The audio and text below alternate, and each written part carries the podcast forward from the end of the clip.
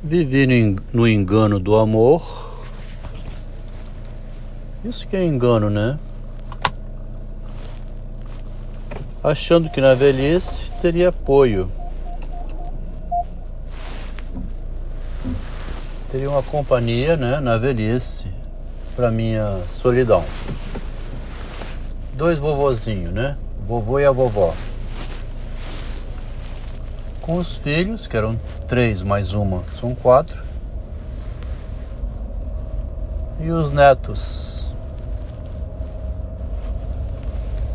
Vivi no engano do amor, achando que na velhice teria uma mulher forte ao meu lado, poderosa, com dinheiro, um carrão. Caso precisasse da ajuda dela, porque o homem se desgasta mais, né? Vai ficando mais consumido com o tempo, mais dores no corpo, precisa de. A esposa, né? Chama o filho, vem cá, meu filho, vem ajudar seu pai, que ele caiu de novo. Ele tá babando agora, com cadeira de rodas. A vovozinha ajudando o velhinho. Um casal de derrotados pelo tempo, né? Que o tempo derrota qualquer um. Então, vivi no engano do amor por 40 anos. Não é pouco não, viu? Chega no final, aos 63 anos de idade, recebo o bilhete azul, né? O cartão vermelho, sei lá, cartão de demissão do relacionamento.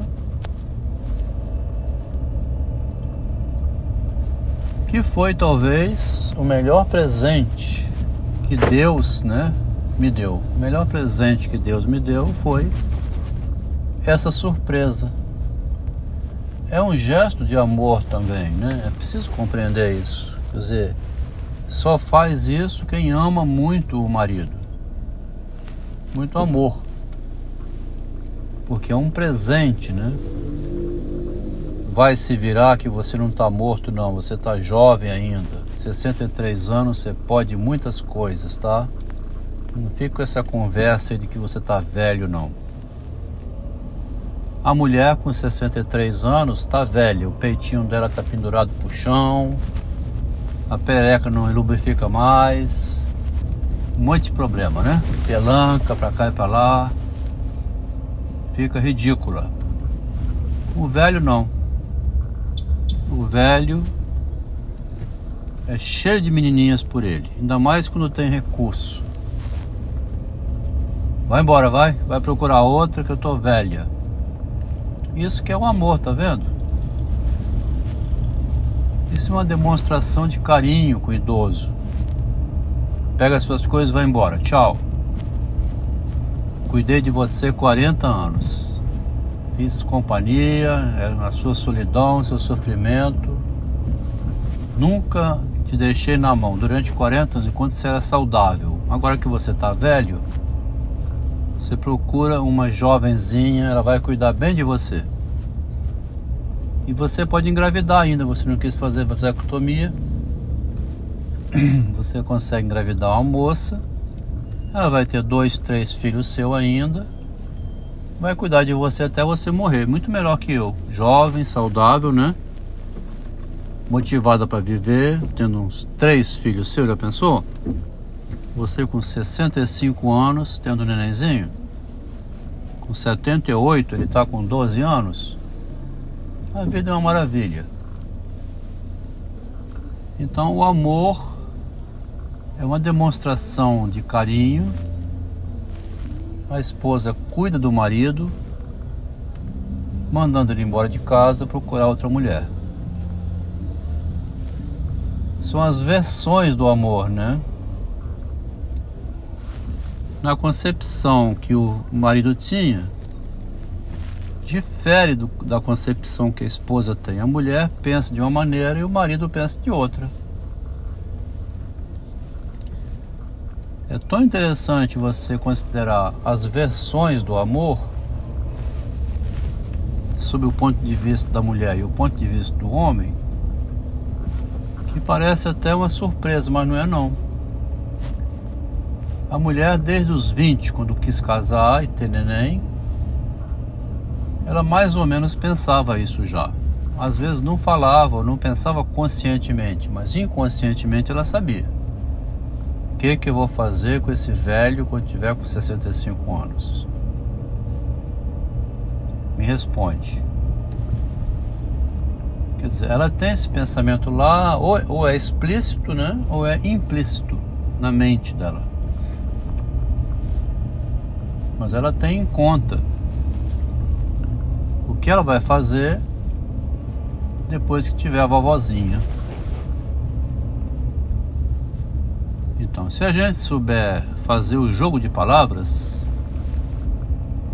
você sempre tem uma saída diante do do obstáculo, né? Água mole em pedra dura, tanto ela bate que até faz uma voltinha, fura e aparece do outro lado.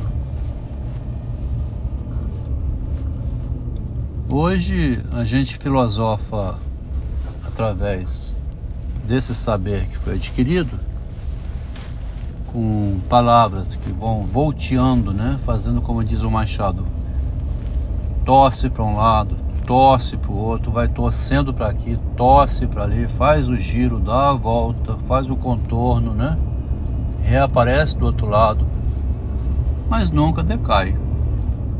Enquanto você consegue se manter em pé, falante, né? Você vai embora para frente, demonstrando disponibilidade por lutar, eu imagino o seguinte: um casal de idosos os dois velhinhos. É, né? Não deve ser agradável ficar junto. Não deve. Cada um tem que buscar e viver a aventura da vida, né? Cair na selva de novo, cobra pra cá, leão pra lá, mosquito, você sofre uma dor, quebra uma perna. E a aventura continua, não, não deveria ser é, cair no comodismo, né?